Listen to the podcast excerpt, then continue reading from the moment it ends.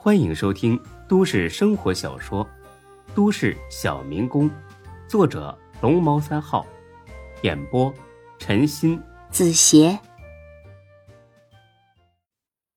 第八百三十集。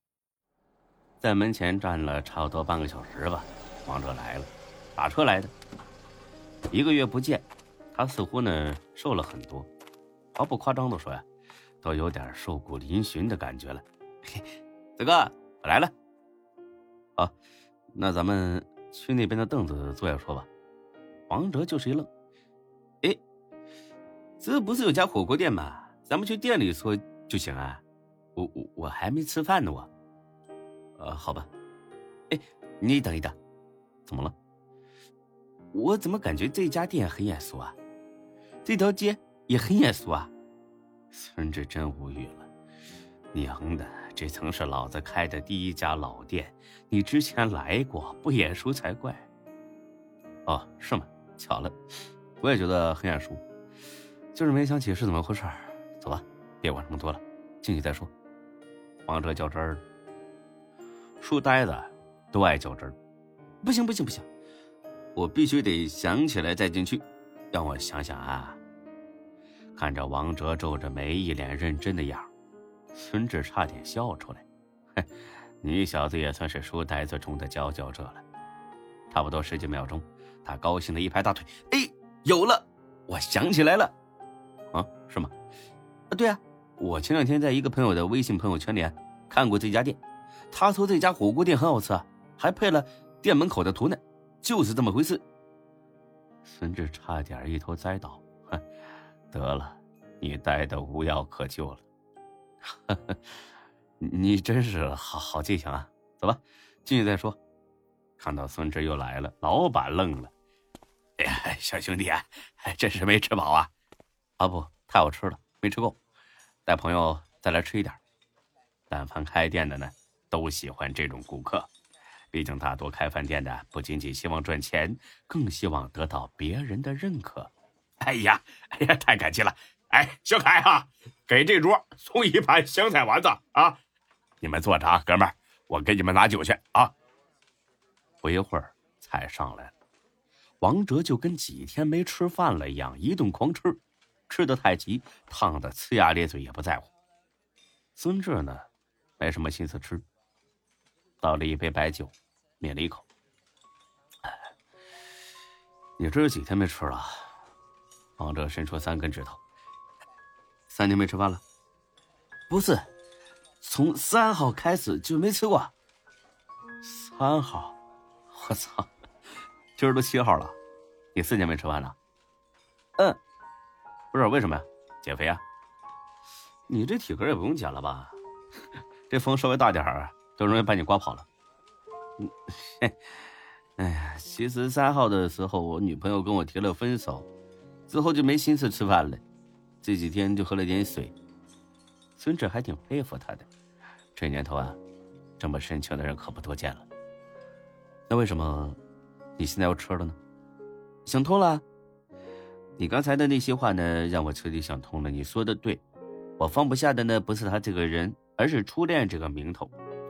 我呢，太追求完美，总想从一而终，但现在这个愿望破裂了，但这并不影响我追求以后的幸福。啊来，四哥，我敬你一杯，谢谢你。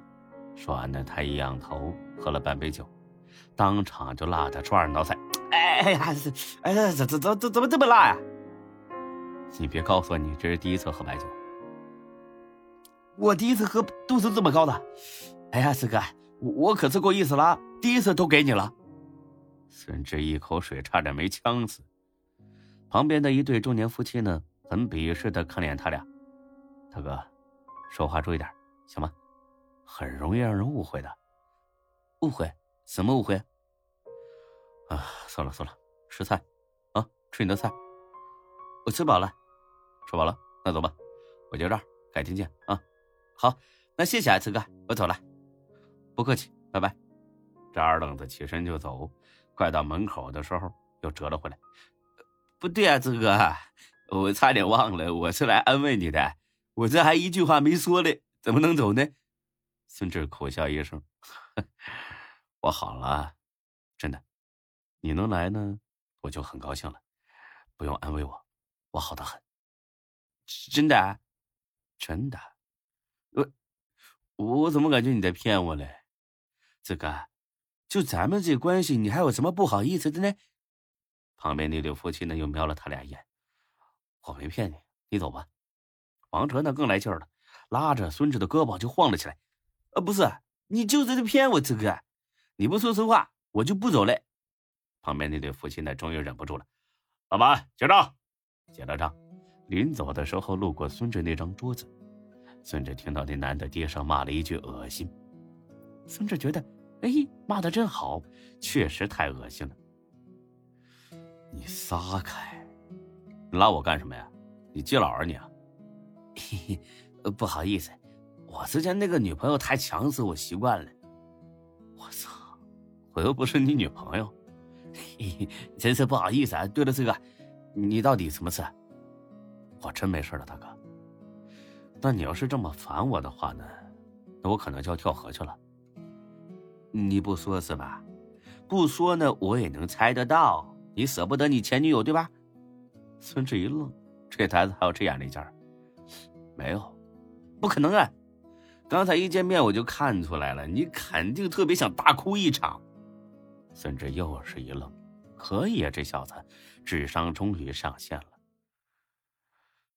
好吧，我是有那么一点点难过，但是，但是都已经过去了。没有。没过去啊！我看得出你心里很挣扎，你在犹豫，对吗？我怎么犹豫了？如果我没看错的话，你不想结束这段感情，但是呢又有所顾忌，所以你很痛苦，对吗？这回孙志服了，你这，嘿嘿，是不是有点士别三日当刮目相待的感觉？这段时间呢，我研究了一下心理学，我觉得还挺有意思的啊，就是那课程太短。才三天，要是能长点就好了。你就学了三天？啊，对啊。甚至重新审视了一下这个书呆子，三天就能有这么深的造诣吗？那这说明这小子在研究人的心理上有着极高的天赋啊！可怕，太可怕了。我觉得你可以主攻一下心理学，说不定会成为行业里的佼佼者。哎，子哥，你真觉得我有这种潜力啊？真的？那好。我相信你，我这几天就要去国外进修。你你你这是不是有点夸张了？哎，不夸张啊，学无止境吧。好好啊，孙志本想说点什么，但是突然愣住了，因为他看到了电视机上的画面，画面中的背景是一条河，主持人正在讲解。据围观群众声称，这名女子在河边坐了很久，之后突然跳入了河中。只在岸边留下了这封信，信封上写着“小智”两个字。如果有谁认识这位小智，请尽快的和我们联系。本台记者，本集播讲完毕，谢谢您的收听，欢迎关注主播更多作品。